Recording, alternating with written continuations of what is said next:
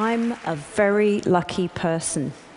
I've been privileged to see so much of our beautiful earth and the people and creatures that live on it. And my passion was inspired at the age of seven when my parents first took me to Morocco at the edge of the Sahara Desert. Now imagine a little Brit, somewhere that wasn't cool and damp like home. What an amazing experience. And it made me want to explore more. So, as a filmmaker, I've been from one end of the earth to the other, trying to get the perfect shot and to capture animal behavior never seen before. And what's more, I'm really lucky because I get to share that with millions of people worldwide. Now, the idea of having new perspectives of our planet and actually being able to get that message out gets me out of bed every day with a spring in my step. You might think that it's quite hard to find new stories and new subjects, but new technology is changing the way we can film. It's enabling us to get fresh new images and tell brand new stories. In Nature's Great Events, a series for the BBC that I did with David Attenborough, we wanted to do just that. Images of grizzly bears are pretty familiar. You see them all the time, you think. But there's a whole side to their lives that we hardly ever see, and it had never been filmed. So, what we did, we went to Alaska which is where the grizzlies rely on really high, almost inaccessible mountain slopes for their denning.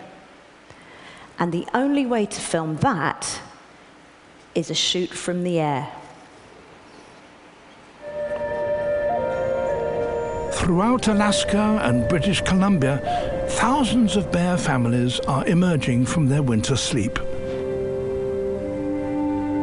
There is nothing to eat up here, but the conditions were ideal for hibernation.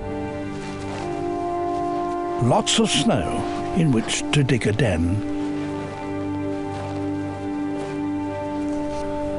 To find food, mothers must lead their cubs down to the coast where the snow will already be melting.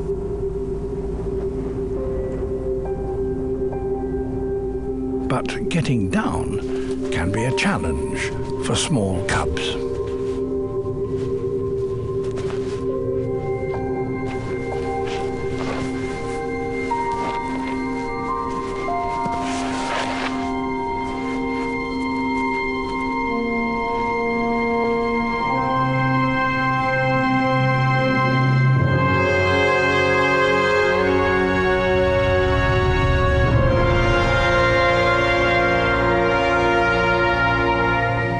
These mountains are dangerous places, but ultimately the fate of these bear families, and indeed that of all bears around the North Pacific, depends on the salmon.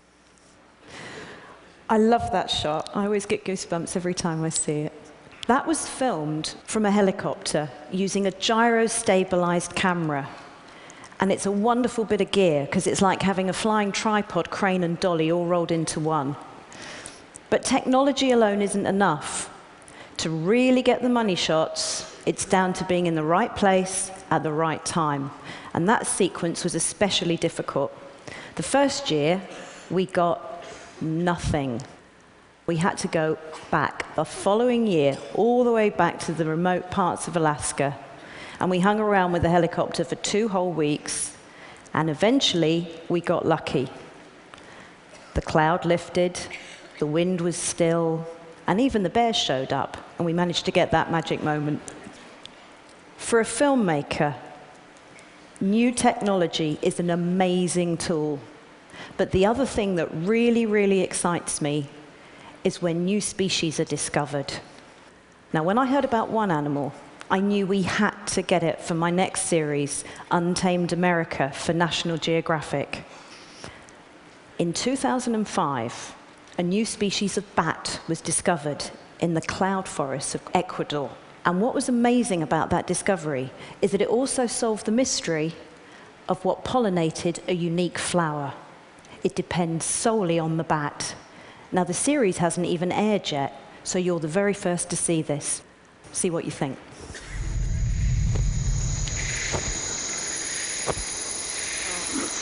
The tube-lipped nectar bat.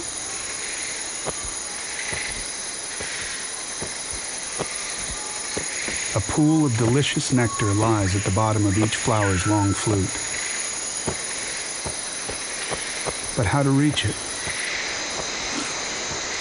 Necessity is the mother of evolution.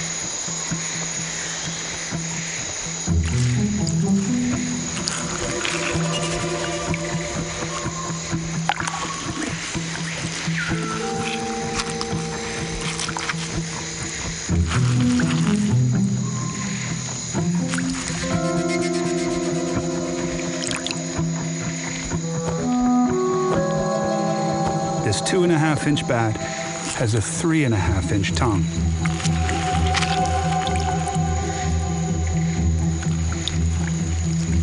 The longest relative to body length of any mammal in the world. If human, he'd have a nine foot tongue.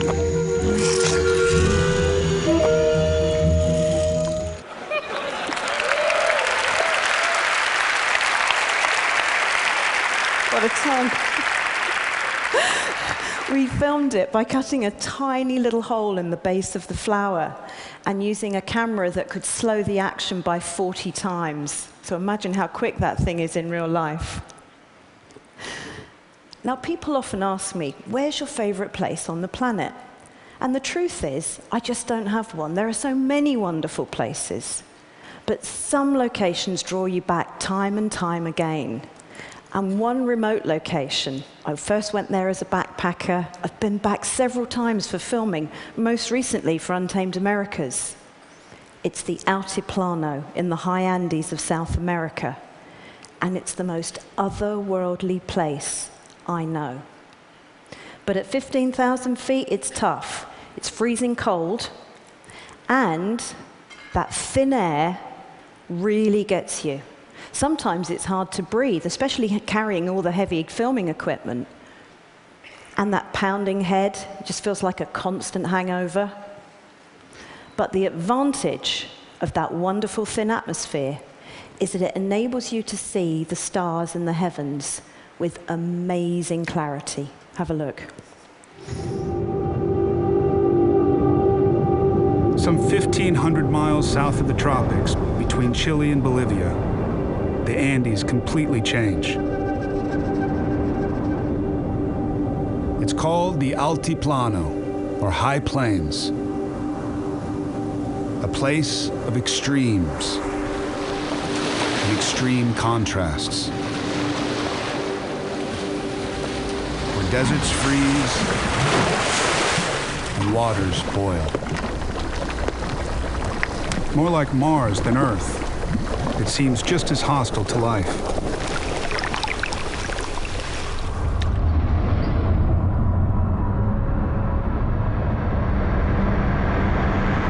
The stars themselves.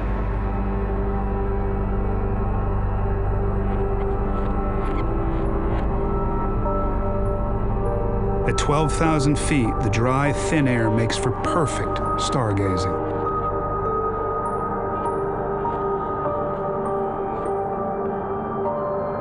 Some of the world's astronomers have telescopes nearby.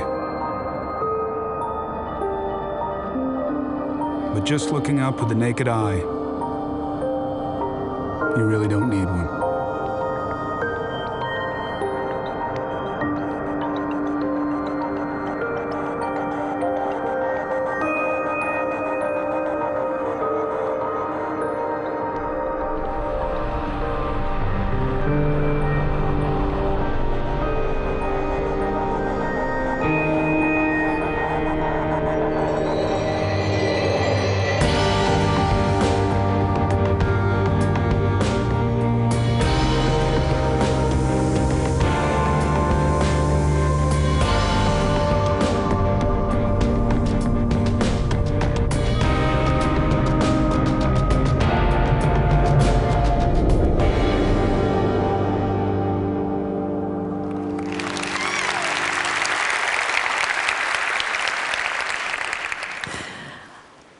Thank you so much for letting me share some images of our magnificent, wonderful Earth. Thank you for letting me share that with you.